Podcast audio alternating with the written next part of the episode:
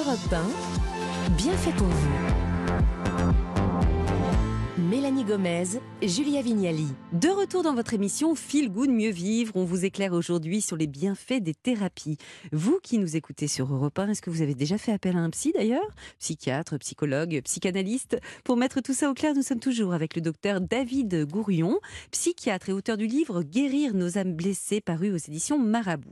On a compris, docteur, qu'on pourrait tous avoir un jour besoin, euh, besoin d'aller un jour voir un psy, mais on ne sait pas quand. Quels sont les signes justement qui pourrait nous alerter et nous dire qu'on a besoin de consulter Que c'est le moment. Peut-être pour euh, faire très simple, trois signes que tout le monde peut repérer, c'est le sommeil, la fatigue, l'incapacité. Le sommeil, c'est souvent un des premiers marqueurs cliniques dans tous les troubles psy, la dégradation du sommeil. Vous commencez à mal dormir et ça s'installe. Le deuxième symptôme, la fatigue avec la perte des envies, la perte d'énergie, quelque chose qui euh, vous empêche un peu, qui, qui bloque votre élan vital.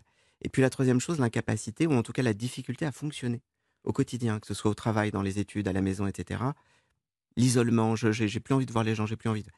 Quand vous avez ces trois symptômes-là, vraiment, mmh. et qu'ils se mettent à durer plus d'une quinzaine de jours, il faut en parler à votre médecin. Appelez votre généraliste, vous lui expliquez, vous lui demandez un rendez-vous, vous lui expliquez que ça ne va pas, et puis lui saura un petit peu décrypter, mmh. décoder et analyser ce qu'il ce qui, ce qu'il faut vous conseiller. Alors justement, des fois, les, parfois les généralistes ne mmh. savent pas forcément aussi nous indiquer euh, qui est le psy le plus proche, ou il n'y en a pas, ça dépend où on habite. Hein, euh, euh, comment on fait pour choisir le bon psychologue, canaliste, psychiatre, enfin peu importe, mais celui qui sera vraiment parfait pour moi? Parce que j'ai l'impression quand même que c'est une relation de face à face dans lequel bah, les, sentiments ont quand même une importance. C'est-à-dire que ça peut arriver bah, au premier rendez-vous, on se dit, ouf, ce psy-là, pour moi, je le sens pas. comment on fait pour pas se planter mais comme souvent dans la vie, tout se passe au premier rendez-vous. C'est vrai, hein, complètement. Et il y a des études qui l'ont montré d'ailleurs. Hein. Mm. Je, Alors ça ne veut pas dire, je suis pas en train de dire si la première séance s'est passée, vous avez un peu des doutes, vous pouvez quand même donner une deuxième, une troisième mm. séance. Mais si réellement la rencontre s'est pas bien passée, que vous avez des gros, gros doutes sur la fiabilité, mm. les, compétences, etc., n'hésitez pas à changer, à aller voir quelqu'un d'autre. Et vous, si ça vous arrive de vous dire celui-là, je le sens pas de patient?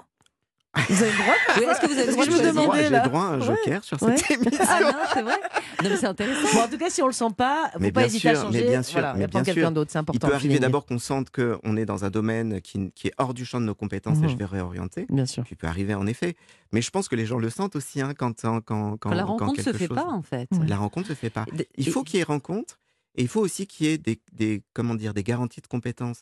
Je disais tout à l'heure, en parler à votre généraliste, votre généraliste connaît quand même les psychiatres, les psychologues, etc., c'est quand même. Bon, je sais qu'aujourd'hui, il y a une problématique de désert médicaux, mais c'est quand même un interlocuteur. On a quand même cette chance-là en France d'avoir un système de santé euh, avec ses médecins traitants au cœur. dire que lui, il va orienter. Il peut orienter. Il peut, il peut dire allez voir un psychiatre. Vous, c'est plutôt une psychanalyse qu'il vous faudrait. Allez voir celui-là ou celui-là parce que je vous connais. Exactement. Mais si euh, vous n'avez pas le, le feeling, ça je crois que c'est très important, vous avez le droit de le dire et vous avez le droit d'aller voir quelqu'un d'autre. D'ailleurs, dans, votre livre, il y a une anecdote sur les mauvais choix de psy. Euh, racontez-nous ce qui est arrivé à une certaine Véronique. Ah, pauvre Véronique. Véronique était venue me voir en me disant écoutez, moi, les psys, franchement, j'ai des doutes, je sais pas trop, c'est un peu compliqué votre histoire.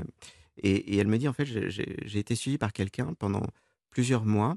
Et puis, un dimanche, je me balade en, en famille dans, dans, les rues. Et puis, je, les enfants voulaient une crêpe. Alors, on va, on va faire la queue. Et puis, je me rends compte que le crêpier, c'était mon psy. Mais non Et, et alors, mais non, mais la pauvre, enfin, on aurait pu en rire, mais elle, elle était vraiment bouleversée. comment c'est possible Mais, comment c'est possible? Elle, elle, lui dit mais, mais, un psy peut faire des crêpes en même temps. Oui, mais chez lui, il lui a pas, deux en train de les vendre il dans lui a répondu ce truc incroyable, mais il faut bien vivre. vous ah savez comme dans la chanson de Boris Vian là, de, de, de, se termine par enfin, faut bien vivre. Et donc, elle, elle a cessé de voir son psy, j'imagine?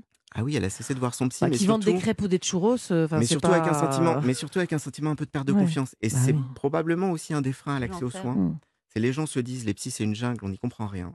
Euh, certains, c'est des charlatans, c'est pas des gens sérieux, etc. Donc, c'est peut-être important de remettre un petit peu de lumière dans tout ça. Justement. Est-ce qu'un bon psy, c'est quelqu'un qui a déjà fait lui-même forcément une psychanalyse, enfin en tout cas un travail sur lui-même? Est-ce que c'est un passage obligé quand on fait ce, métier d'écoute justement des autres? Ça dépend quelle est sa mission, quelle est sa mmh. casquette. Si sa mission c'est euh, médecin psychiatre qui fait l'évaluation du diagnostic euh, et de l'orientation, pas forcément.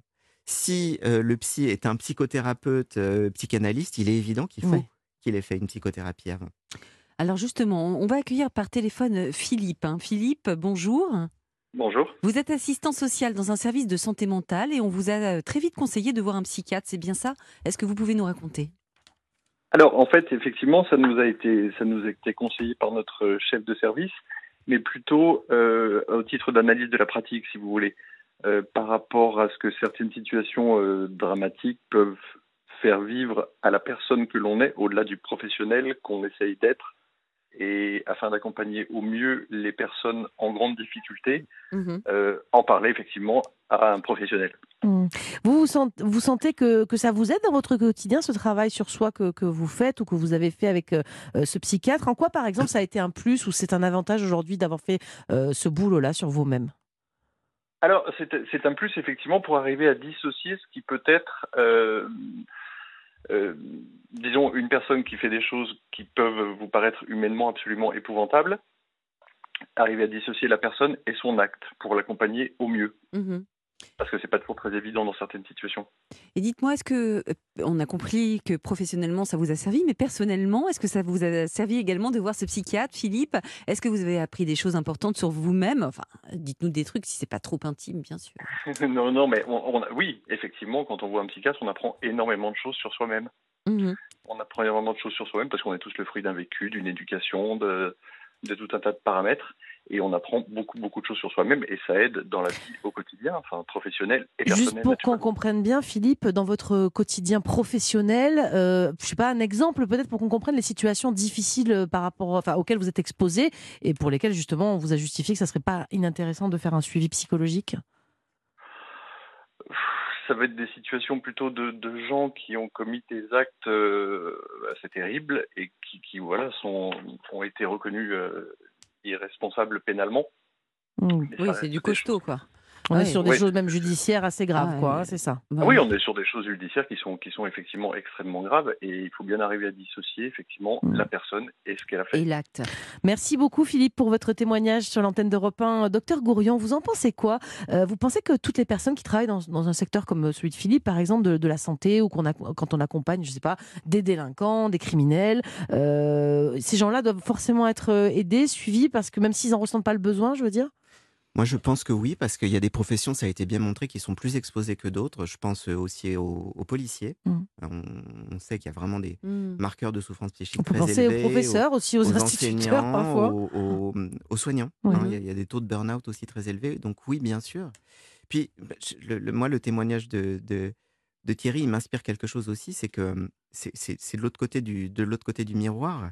J'ai tou- toujours trouvé qu'être psy, c'est quand même un privilège incroyable. C'est-à-dire que les gens viennent quand même déposer chez vous quelque chose. Vous les connaissez pas, ils vous connaissent pas, et ils se retrouvent à vous raconter des choses que parfois ils n'ont jamais racontées Mhm. à leur conjoint ou à leur conjoint, des choses d'une intimité, d'une profondeur extraordinaire.